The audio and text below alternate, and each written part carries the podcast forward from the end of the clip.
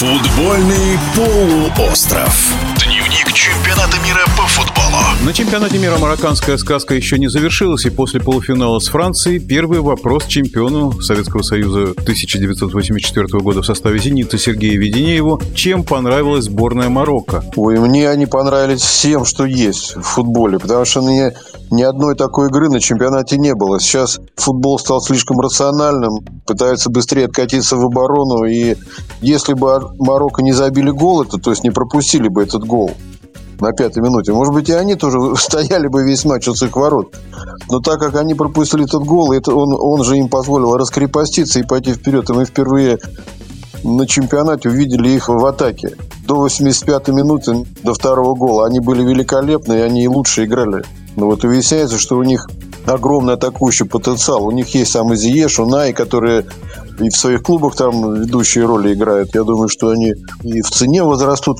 Удивило их, во-первых, великолепная физическая форма, во-вторых, их данные физические, потому что они не похожи совсем на атлетов, вот в отличие там от французов, от англичан. Мы привыкли, что сегодня футболисты такие здоровые, накачанные, там все.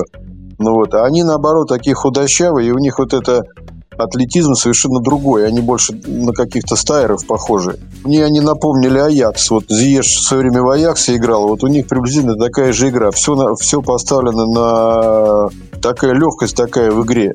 Они сегодня такую борьбу навязали французам. Мне даже в какой-то момент показалось, что французы начинают как-то сдаваться, но в конечном итоге они выстояли, и у них еще к тому же есть Мбаппе, который один стоит двоих. Вот. И, в общем-то, я, например, огромное удовольствие получил от этой игры. А можно ли сравнить на этом турнире Мбаппе и Месси? Ну, конечно, нет. Месси потерял скорость в связи с возрастом, вот, и он компенсирует э, вот это отсутствие скорости, компенсирует каким-то дриблингом, организацией атаки. Он много получает от партнеров мячи, да почти все мячи ему отдаются. И он в любой момент, владея мячом, готов сделать какую-то острую голевую передачу. Вот Мбаппе же наоборот, он использует свою скорость, которая ему Господом сполна отмерена. Как он бежит и как он одновременно владеет мячом, его сдержать практически нереально. А вот что сказал Сергей Веденеев о финалистах в командах Аргентины и Франции. Стиль игры у них приблизительно одинаковый. А большое количество техничных и одновременно физически очень крепких игроков, которые позволяют им э, и в обороне играть надежно, не давать пространства сопернику, чтобы создавать момент, и в то же время э, атаковать. И в каждой команде есть по, по одной суперзвезде. Вот один закатывается, одна звезда, другая, наоборот, поднимается.